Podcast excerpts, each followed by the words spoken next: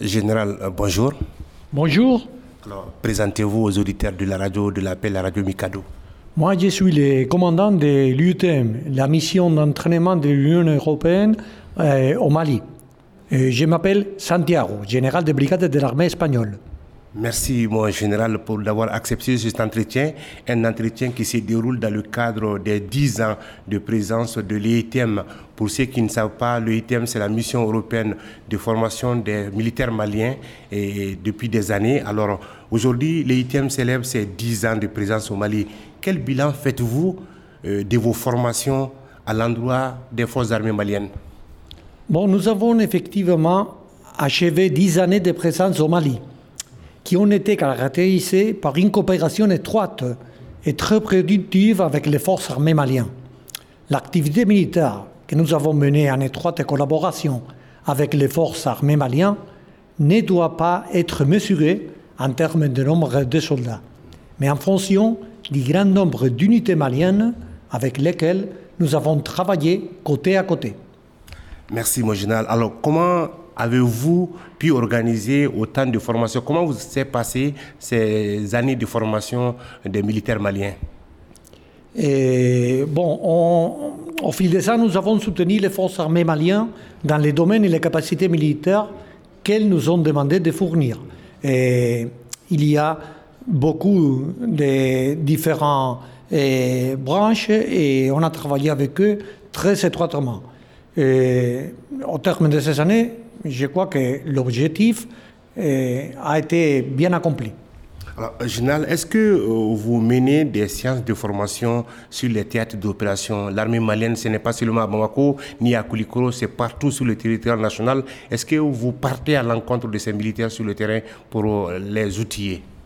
Bon, pas maintenant, mais dans les dix années que nous, avons, que nous sommes ici, eh, on a travaillé ensemble avec les forces armées maliennes à Sévaré, à Bamako, Koulikoro, à Gao, à Banankoro, à Kati, Senou, Serou, dans tout le Mali presque, parce que cela nous a permis d'avoir un contact très étroit avec les forces armées maliennes et la société malienne. Alors, l'ITM assure le recyclage des militaires qui connaissent déjà eh, les rudiments militaires. Est-ce qu'on peut dire aujourd'hui que les femmes que vous avez formées sont mieux outillées au standard international?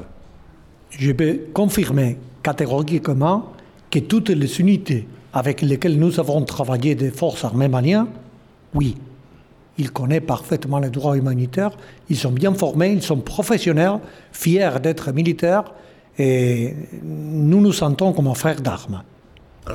Les premiers bataillons formés, il y a les bataillons Sama, Waraba, Elou et bien d'autres. Et aujourd'hui, quelle appréciation faites-vous de leur évolution sur le terrain, sur les théâtres d'opération? Malheureusement, nous n'avons pas beaucoup de contacts après le travail ensemble parce que les femmes, ils ont un travail très complexe et ils doivent déployer dans tous les territoires maliens et nous n'avons pas l'occasion de continuer à travailler avec les mêmes unités. Mais je suis sûr que le comportement et leur travail est très bon. Euh, en plus de la formation, la mission européenne de formation des militaires maliens, ITM, mène des activités civilo-militaires. Comment se passent vos collaborations avec euh, la population malienne en général? Notre mission est strictement militaire, mais nous essayons de rester en contact avec la population, de connaître ses besoins, et lorsque nous le pouvons, nous essayons d'aider la population.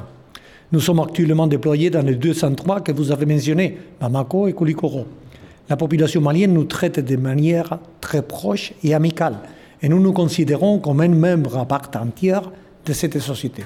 Alors, les, euh, les, difficultés diplomatiques euh, entre le Mali et certains pays européens ont eu des, restrictions. Est-ce que ces restrictions, euh, ces difficultés ont eu un impact sur vos activités de formation? Pas du tout, en aucun cas. Nous sommes des militaires. Nos relations sont avec les forces armées maliennes. Nous avons des relations de frères d'armes de militaire à militaire. Alors, l'EITM, c'est avec d'autres forces euh, présentes au Mali. Et comment se passe la collaboration avec les autres forces, euh, les casques bleus, l'EICAP Sahel Mali et avant Barkhane? Bon, chacune des organisations que vous avez mentionnées a son propre mandat. Nous coopérons en fonction des possibilités qui nous, offrent, euh, qui nous offrent les différents mandats, mais la coopération est excellente. Mon général, notre entretien prend fin ainsi. Quel vœu, quel message avez-vous à l'endroit de vos partenaires militaires maliens? Bon, je voudrais bien eh, que les soldats des différents pays de l'Union européenne qui ont quitté leur foyer, leur famille pendant plusieurs mois de leur vie et sont venus travailler avec eux et se sont intégrés dans leur société, qu'ils se rappellent qu'ils sont passés par ici et que la seule question que nous voulons, c'est que la paix et la prospérité règnent dans les bels pays maliens. Général, merci. Merci beaucoup à vous.